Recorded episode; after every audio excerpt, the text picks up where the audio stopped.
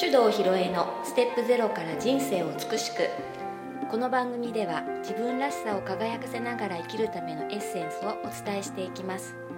日々の暮らしの中にちょっとした気づきのスパイスをお届けします。こんにちは大阪香織です。それでは今日もネイチャー理論マスターコーチの手動ひろえさんにお話をお聞きしていきます。ひろいちこんにちは。こんにちは。今日はね、うん、どんなお話ししていきましょうかね。はい、えー、そうですね。もうすぐ今年も終わりということで、ううん。うん最近あのかおりんの家にもついにうん、学校からお便りが届いたんだって。お便りなんかこう大きいチラシが届きましたよ、うん。来年度からのうん、教育がねうん、変わりますよってう。んいう、学習指導要領がね、はい。改定になって、えー来年度からそ施行されますよっていうう、ね。うん。あのでっかく取り上げられてるやつが生きる力。うん。うん。うん、なんだろうね生きる力ってってね。思うよね。思うよね。説明読んでも分かんないなってとこだと思うんですけどね、生きる力か。生きてんだから生きる力あるんじゃないの？まあ生き延びれるかどうか、うん。そういう話だろうね、うん。あのー生きるってさどの状態を生きるっていうのか？まあ心臓が動いてて呼吸をしてれば生きてるんだろうけど、うん。多分そういうこと言ってるわけではないと思ういや違うよ。だって教育が入ってきてんだからね。そうね。うん。うん。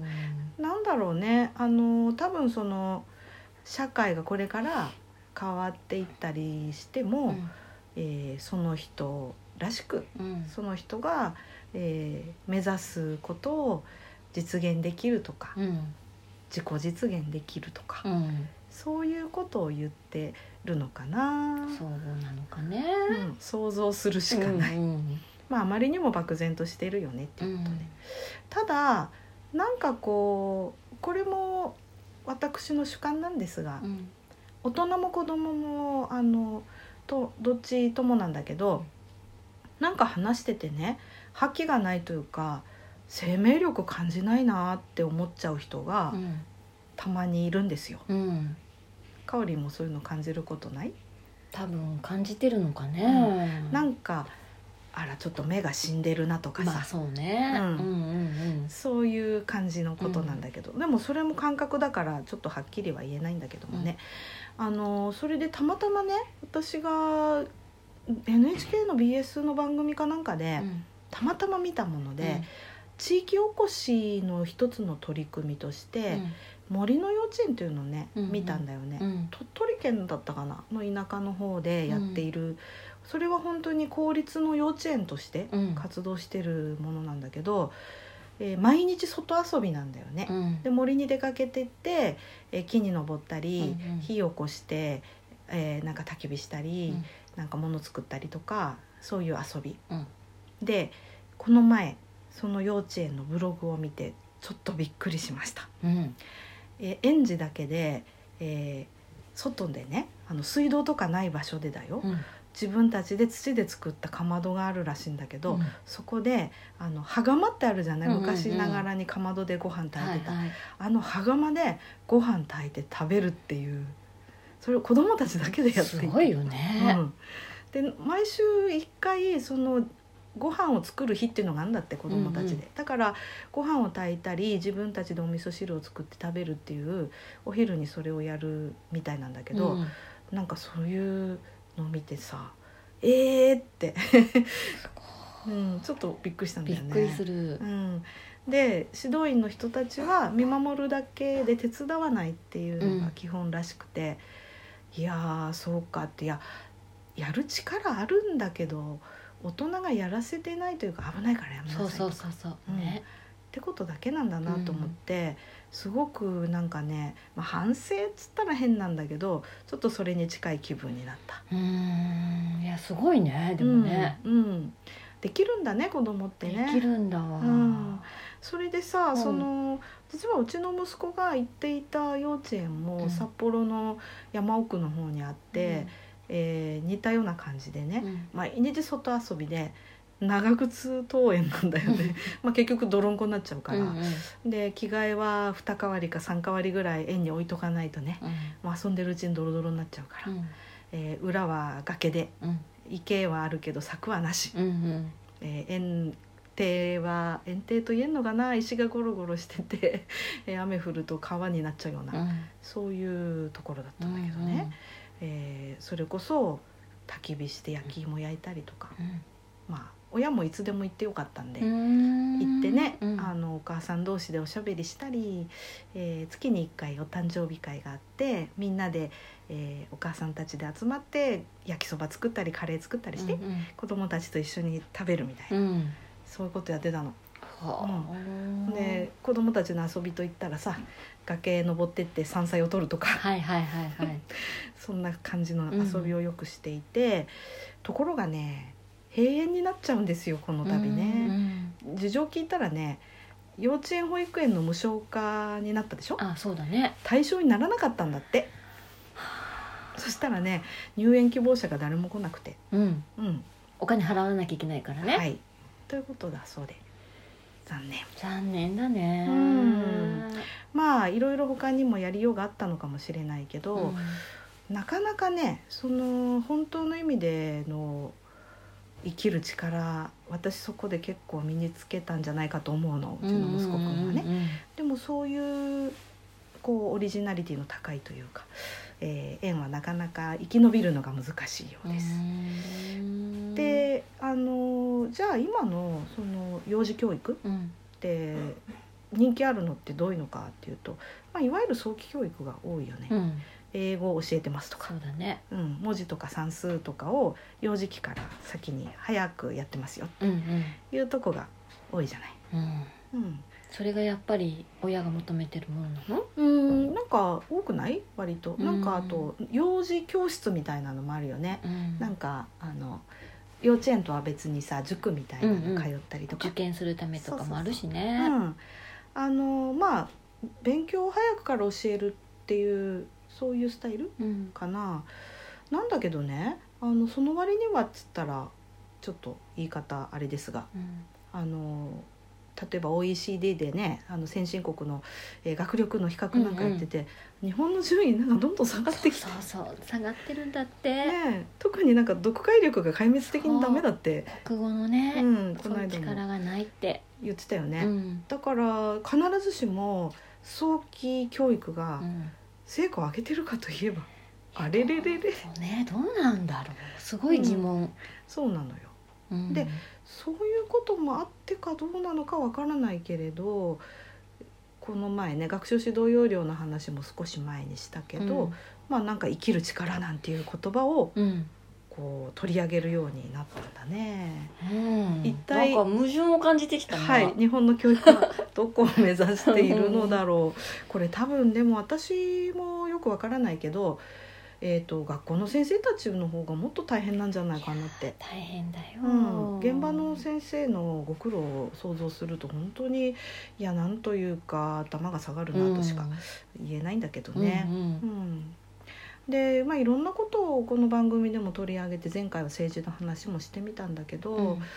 生きる力かってこうぼんやりと考えた時にねうんつまりはこれからの世の中をどう生きていくかっていうことだと思うんだよ。うんこの先の世の中を考えた時にねなんかこうバラ色の未来はあまり想像しづらくない？うん。うん社会全体として。うんあんまり言いたくないけど。うん、うん。この前も NHK でね、うんうん。首都直下地震の特集を1週間やってたね。やってましたね。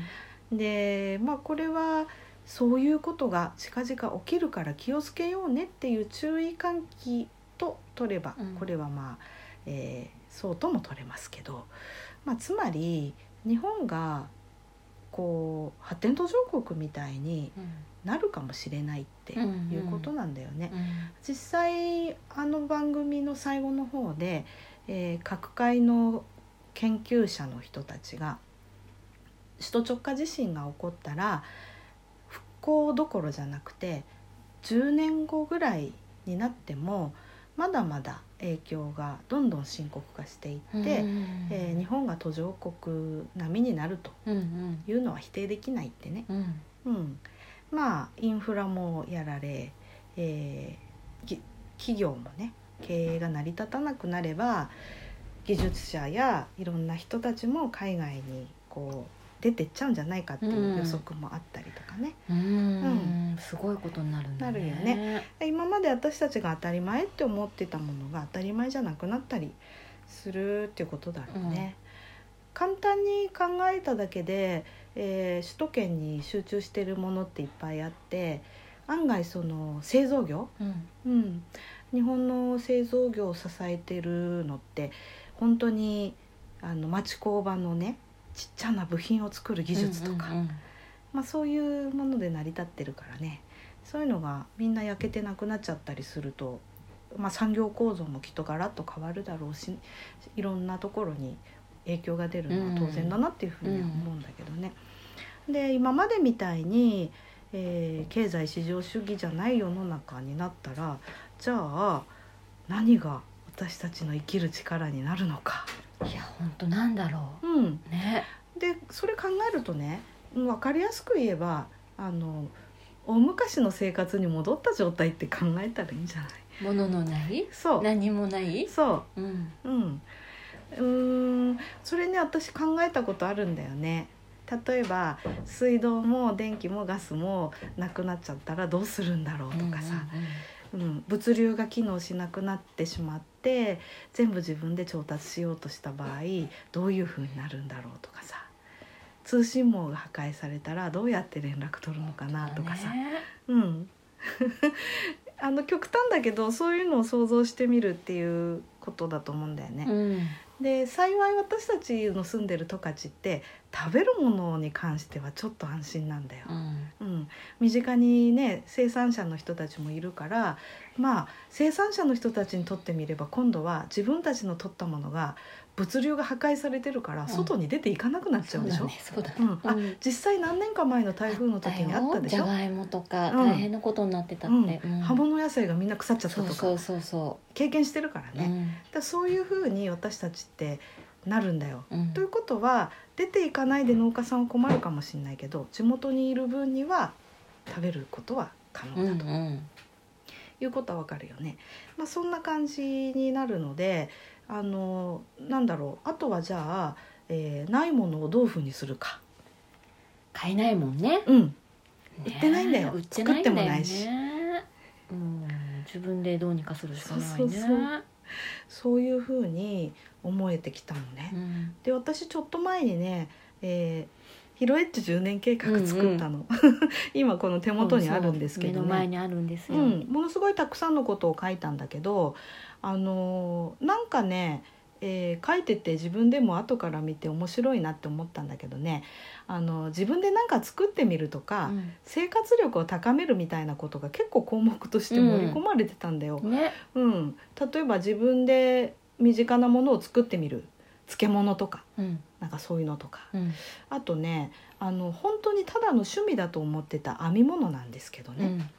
これももしかしたら、えー着るものなくなったら、うん。必須のスキルになるかも、そうだよね。うん。うん。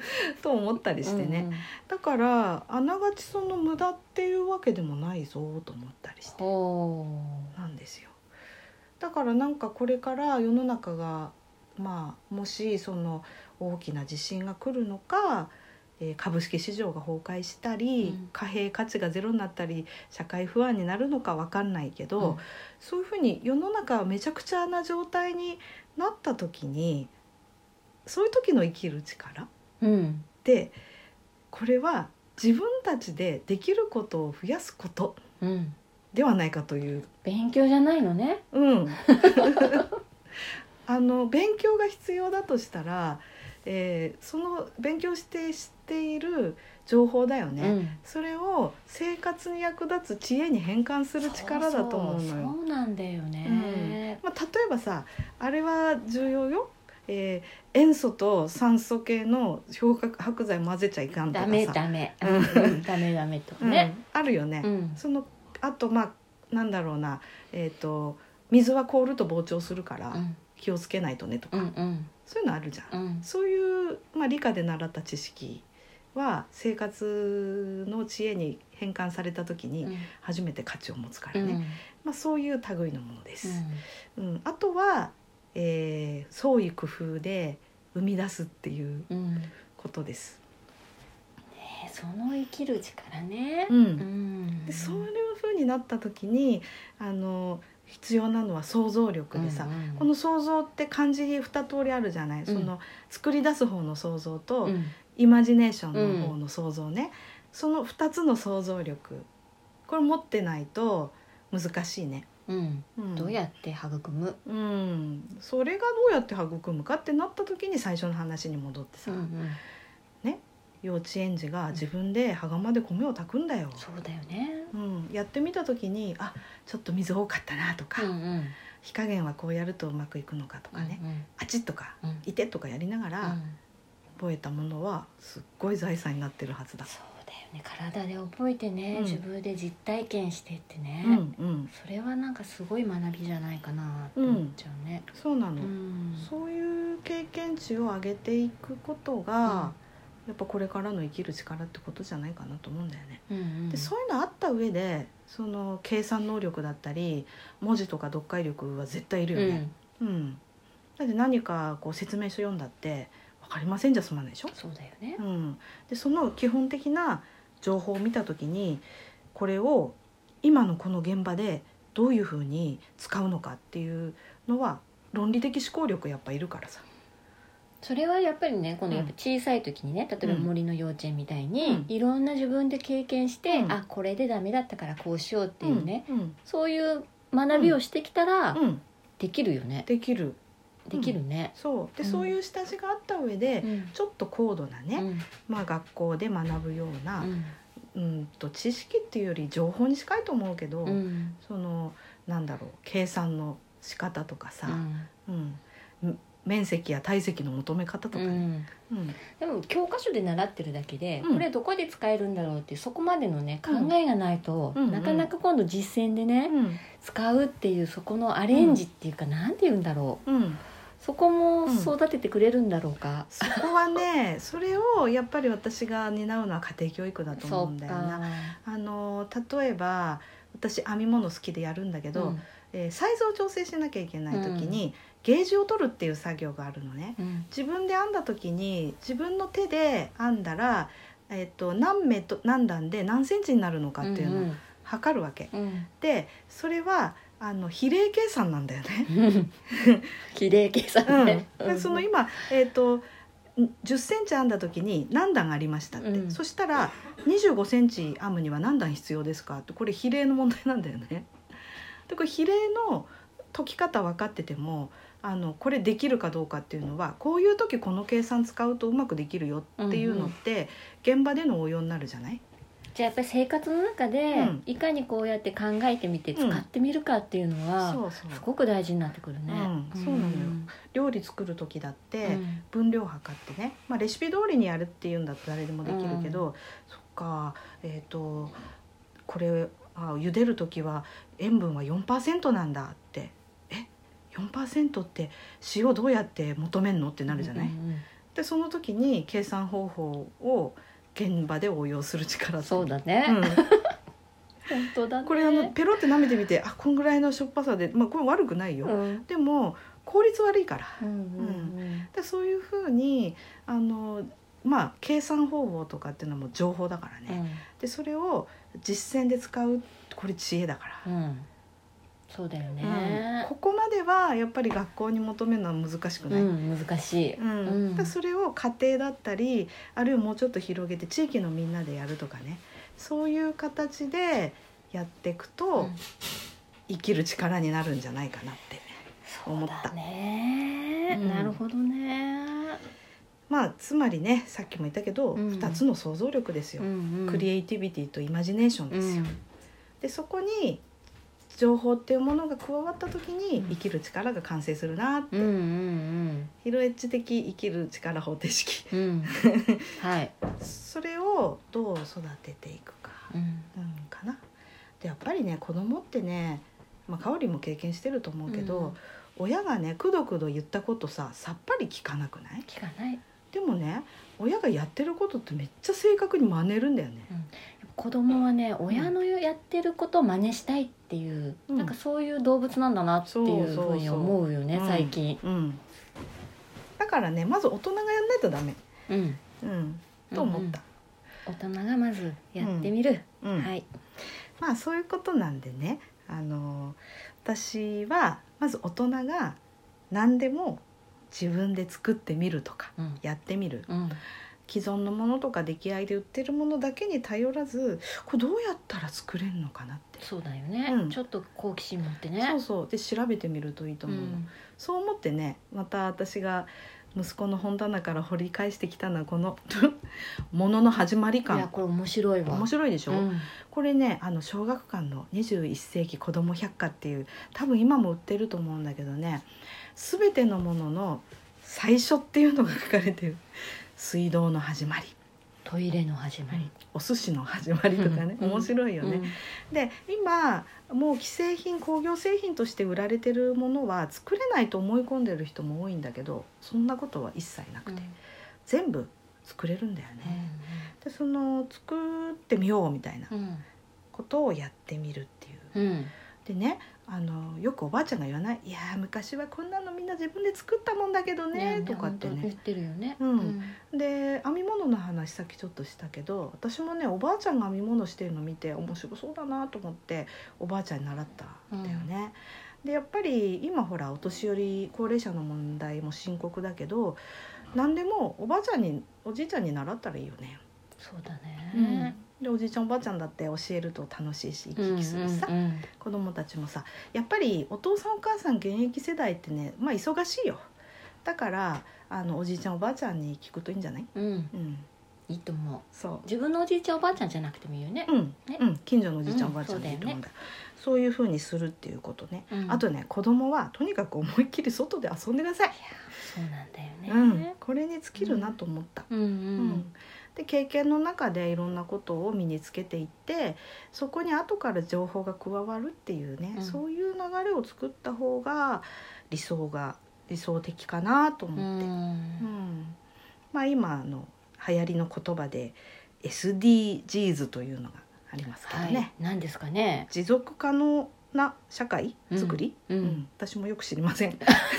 流行ってるから言ってみた、SDGs もねなんかこう大それたことを始めるっていうんじゃなくてこれねいろいろ考えてみたらなんだこれ昔やってたことじゃんってうん。いうのが多いですよ、うんだからまあおばあちゃんの知恵をもう一回実践してみたらどうかなってうん。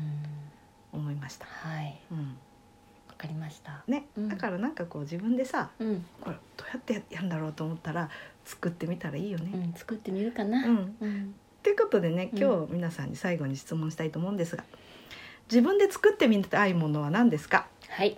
かおりんは？梅干し。いいね。梅干し。私はねいまだにちょっとやってないんだけどね味噌ね。もうあ味噌もねうみんな流行ってて、うん、やってるでしょ。うん。なんか自分であんまりやるこう意欲がなかったんだけど、うん。たくさん豆をもらったんで。そうだよ。ん。豆いっぱいあるのにそうそう周りにそう。だからねちょっとやってみようかなって思ってます、やってみましょう。うん。はい。今まで買う一方だったものを一つ作るに変えるだけうで、ん。なんか生きる力アップした感がうん。持てるかもよ。そうだね。うん、うん。